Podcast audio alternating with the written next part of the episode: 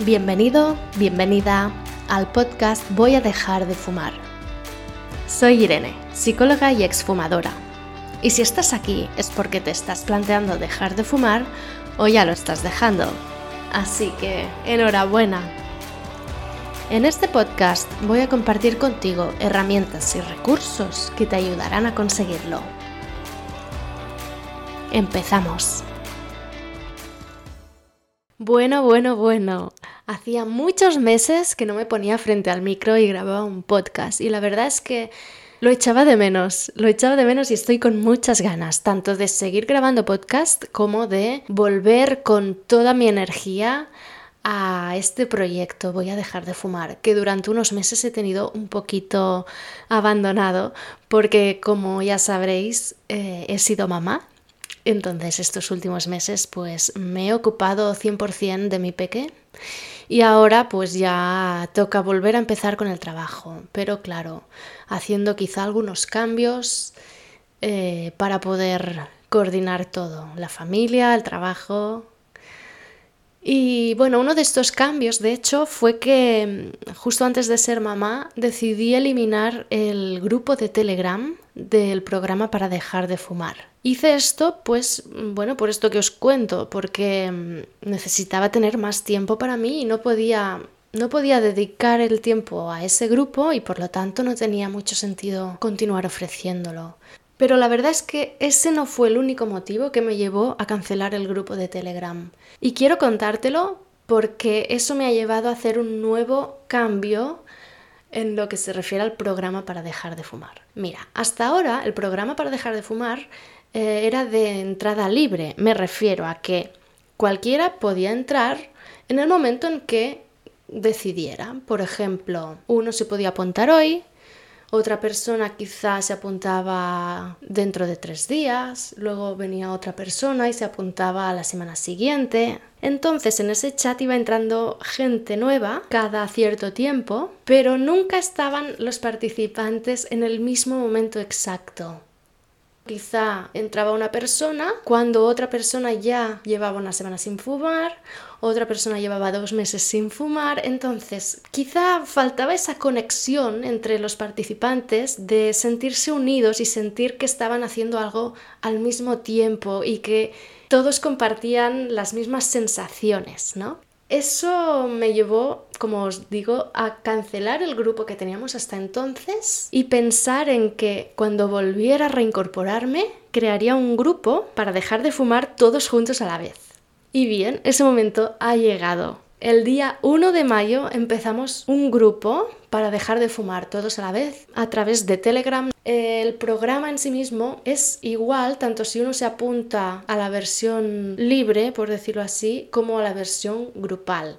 Es decir, que esto es una decisión de cada uno de cómo prefiera gestionar este, este proceso. ¿no? Habrá gente que quizá preferirá hacerlo a su aire, sin grupo, pero habrá mucha otra gente que realmente el hecho de tener un grupo con quien charlar sobre lo que están viviendo es un, apoyo extra, una motivación extra y por eso creo firmemente que tenía que hacer esto, ¿sí? Tenía que crear un grupo para que todos lo pudiéramos dejar a la vez y de hecho seguramente lo iré haciendo cada cierto tiempo, cada dos o tres meses, ¿no? Pero bueno, quería comentártelo por si estás pendiente de dejar de fumar y aún no te has decidido y escuchas esto a tiempo, decirte que el 1 de mayo empezamos un grupo. Recuerda que este programa las dos primeras semanas son de preparación, así que si te apuntaras lo dejarías el día 15 de mayo, ¿vale? El día 15 sería tu último día como fumador o fumadora.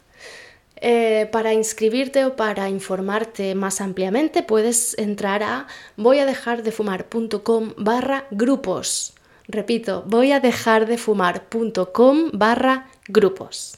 Y dicho esto, ya no me enrollo más y voy al tema que quería tratar hoy. Hoy quiero hablarte de socializar después de dejar de fumar. Cómo mantener el control de la situación.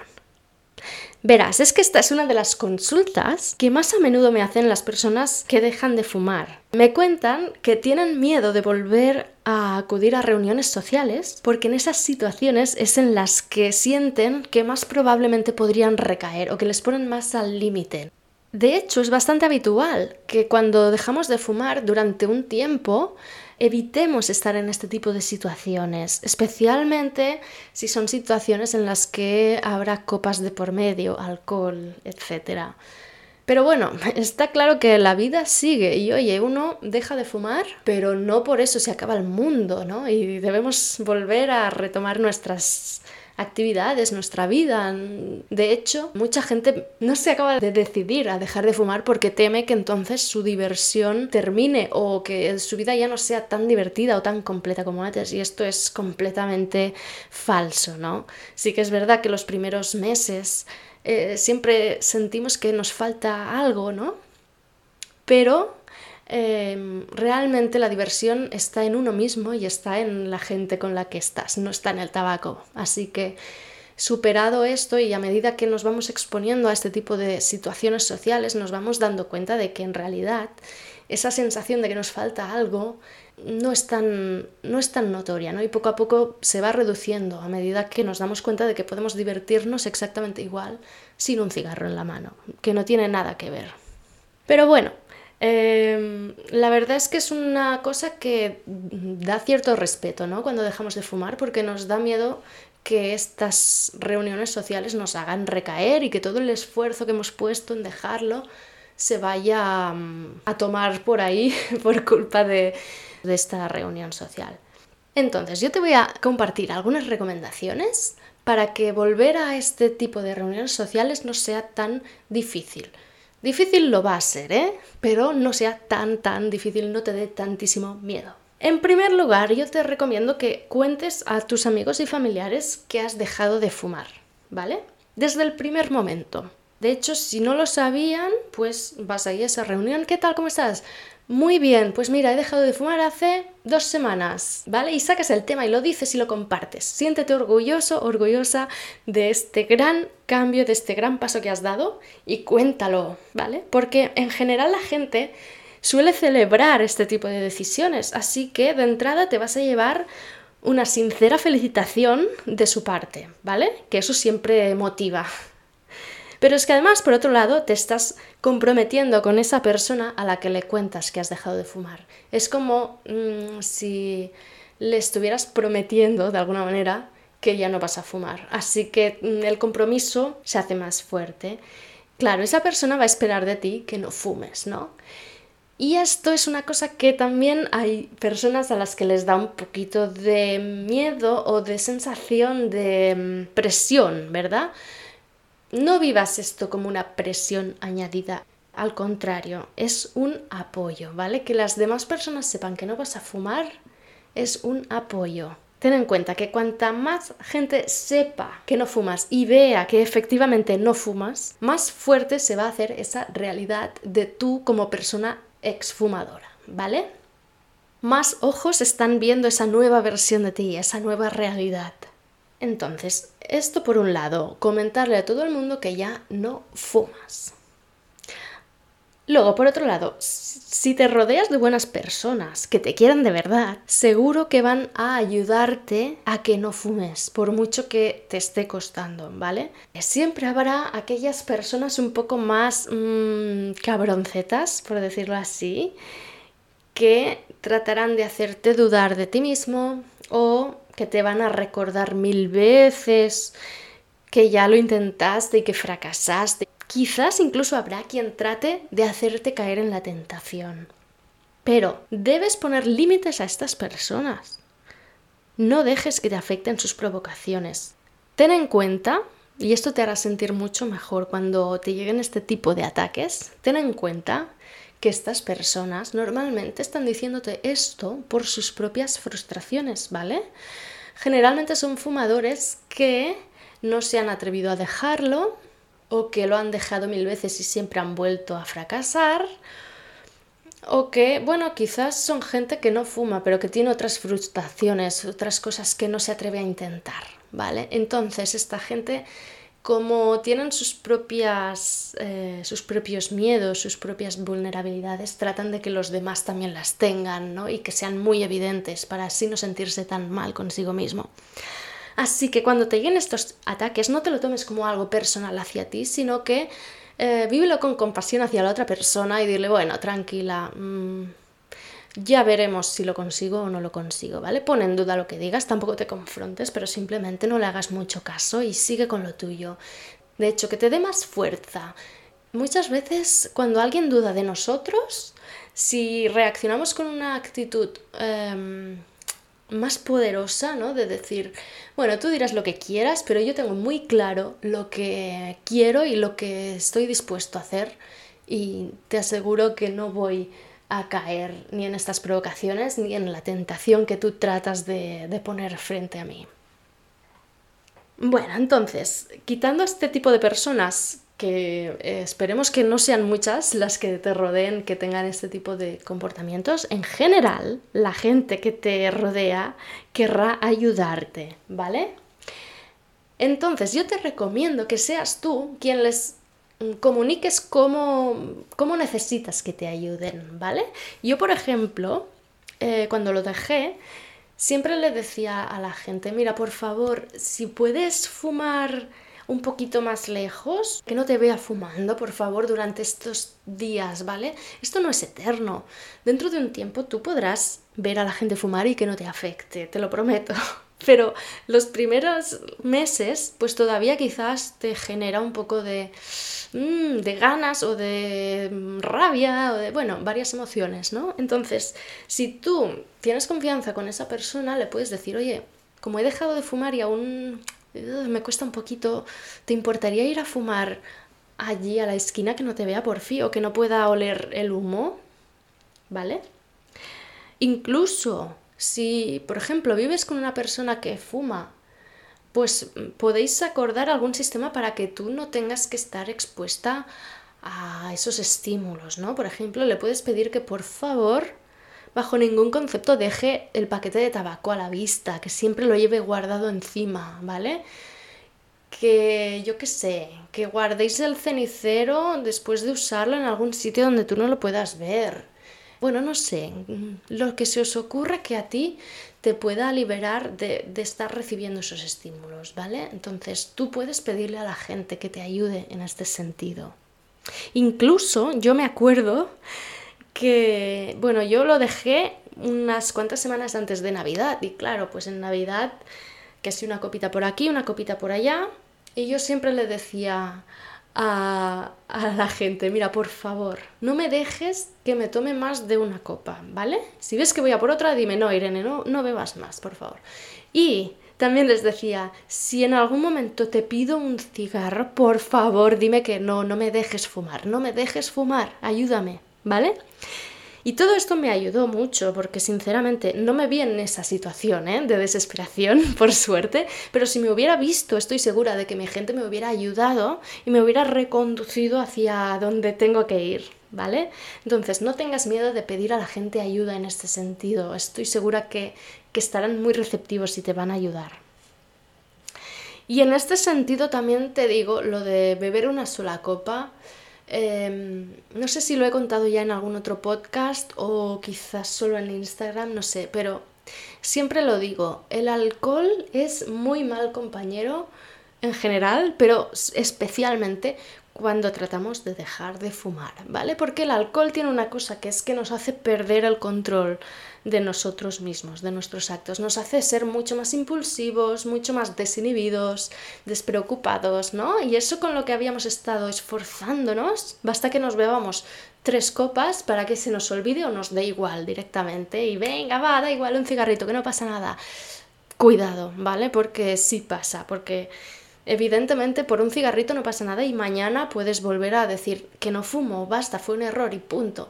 Sí, ¿vale? Pero evítatelo, evítatelo porque cada día sin fumar es un día ganado. No tomes como excusa, no, es que me bebí un par de copas, se me fue un poquito la cabeza, pero ya está, no, porque entonces el próximo día que vuelvas a quedar y te vuelvas a tomar un par de copas, mmm, volverás a fumar. Entrarás en un ciclo que al final dirás, bueno, va, da igual, vuelvo a fumar porque es que lo estoy haciendo fatal y no es esta la idea, ¿vale? Entonces... Eh, los primeros meses de verdad intenta no beber más de una copa. Incluso si puedes beber cero copas de alcohol, ¿vale? Mucho mejor. Yo, por ejemplo, me acostumbré a pedir siempre cerveza sin alcohol. Entonces me sentía, psicológicamente me sentía como que estaba bebiendo, estaba pues en la misma onda que mis colegas que también se bebían cerveza. Pero, en cambio, a nivel fisiológico, seguía con, con la cabeza bien puesta. ¿Me explico? Entonces, esa es una recomendación que te hago muy, muy, muy, muy firme, de verdad. Trata de no beber alcohol. Repito, esto no va a ser eterno, ¿vale? Podrás volver a emborracharte un poquito dentro de un tiempo, aunque realmente cuando dejas de fumar también te das cuenta de que hay muchos vicios que no te hacen bien y el alcohol es uno de ellos. Pero bueno, eh, no estamos ahora con este tema, pero te digo de verdad que esto no va a ser eterno, ¿vale? Que podrás volver a beber sin tener esta sensación de que necesitas fumar, de verdad. Así que date este tiempo. Puedes seguir acudiendo a reuniones sociales, pero de una manera como más controlada en este sentido. También quiero confesarte una cosa, y es que no beber alcohol no te va a librar de no tener ganas de fumar en una reunión social, ¿vale? De hecho, yo, aunque bebía cerveza sin alcohol y eso me permitía tener muy controladas esas ganas de fumar, Em, también te diré que yo soy una persona muy tímida y no tener el cigarro en la mano me costaba, ¿vale? Era eso que dices, ay, tengo las manos vacías, necesito algo, ¿no? Como para mm, distraerme, como para quitarme la, los nervios, no sé cómo decirte. Entonces, otra recomendación que te hago si te ocurre algo similar es que lleves siempre algo para juguetear con las manos. Hay quien lleva un boli, hay quien lleva un chupa chup, yo qué sé, una botella de agua, por ejemplo, con la que puedas ir haciendo sorbitos. Eh, estás como ocupando las manos y la boca, ¿no? En algo que no es tabaco, pero que te ayuda a estar un poquito ocupado, ¿no? Incluso recuerdo coger servilletas y ir rompiéndolas y haciendo bolitas, ¿no? Cosas así que te puedan mantener como distraída la mente. Y bueno, todo esto quizá la primera vez eh, que vayas a una reunión social te parece que te supera, ¿no? Puede ser. Piensa que tu cuerpo y tu mente están muy acostumbrados a funcionar de una manera automática en estas situaciones, ¿no? Entonces, Evidentemente, las primeras veces tendrás que cortar estos circuitos automáticos y poner mucha atención en ir hacia otros hacia otras estrategias, ¿no? Pero poco a poco, a medida que te vayas reuniendo con gente y vayas viendo que, uy, mira, el otro día lo conseguí, pude estar tres horas con un montón de gente y no fumé. Luego al cabo de tres días volví a estar con otra gente y, lo mismo, lo conseguí. Me costó un poquito, pero lo conseguí. Y a medida que vayas exponiéndote y superando estas situaciones, cada vez esos circuitos automáticos que tenías se irán perdiendo y en cambio los circuitos nuevos que estás creando se irán fortaleciendo, ¿vale? Y cada vez te será más fácil estar eh, charlando con gente y no encenderte un cigarro. Incluso aunque tengas un poquito de ganas, dirás, bueno, vale, pero estas ganas eh, no son descontroladas, puedo, puedo controlarlo, tengo estrategias, ¿vale? las primeras veces es obvio que vas a tener ganas, ¿no? Y que vas a estar ahí con la sensación de que te apetece. Vale, pues dilo, dilo a la gente, no te, no te avergüences, ¿eh? Lo has dejado, sí, has dejado de fumar, pero estás superando esta adicción, entonces no tienes que hacer ver que eres Superman o Superwoman, que lo has dejado y ya eres invencible. No, no, no. Dilo, porque además esto, además de ser sincero contigo mismo, también sé sincero con los demás, te ayudará a que estén más receptivos a ayudarte si ven que tambaleas un poquito, ¿vale? Por ejemplo, yo siempre las primeras semanas le decía a la gente, jolín, es que me apetece un montón fumar, ¿eh? No lo voy a hacer, pero me apetece un montón. ¿Vale? Se lo decía así de claro y la gente, pero no fumes, ¿eh? yo, no, no, no, tranquilo, solo te digo que me apetece, pero no lo voy a hacer. Y lo decía súper convencida, ¿eh? Te lo juro que estaba convencidísima de que no iba a fumar aunque me apetecía. Pero el hecho de decirlo me quitaba el peso de encima. No tenía que estar engañándome de no, no, no, lo llevo bien, lo llevo bien. No, no lo llevo bien, pero aún así voy a aguantar, ¿vale? Y, también te digo otra cosa. Eh, si algún día estás en una reunión social y tan grandes son las ganas de fumar que no puedes aguantar, vete, vete, no pasa nada. La semana que viene vuelves a intentarlo o al cabo de dos días vuelves a intentarlo, no pasa nada. No sufras, ¿vale? Aunque te digo que si aguantas un poquito y, que, y te distraes charlando con otra persona de otro tema, las ganas se van, las ganas solo están ahí intensas mientras estás tú pensando en ello. A la que te distraes se te van, ¿vale? Entonces, pero bueno, si ya te digo, si estás tan ansioso, tan ansiosa que no puedes más, vete, no pasa nada, vete a casa, estate tranquilo, te haces tu meditación o tu mm, música relajante o tu, no sé, lo que a ti te ayude a calmar la mente y ya está. No es malo protegerse, al contrario, tú eres la persona que más puede saber lo que te conviene en cada momento, así que si consideras que esa reunión social te está afectando o que quizá el ambiente se está poniendo muy tenso, no estás a gusto y, y, esa sensación hace que tengas más ganas de fumar, pues vete, vete, protégete, ¿vale? Pero mientras tanto, exponte, sal y demuéstrate a ti y al mundo que puedes seguir siendo feliz y divirtiéndote sin necesidad de fumar. Demuéstrate que tu vida sigue siendo tan rica y tan plena como antes, sin necesidad de fumar, o incluso más rica y más plena, porque ya no estás ahí con el vicio ahí, dale, dale, dale. ¿Vale? Recuerda, la diversión no está en lo que consumes o en lo que dejas de consumir, está en tu esencia, en tu personalidad y en tus relaciones.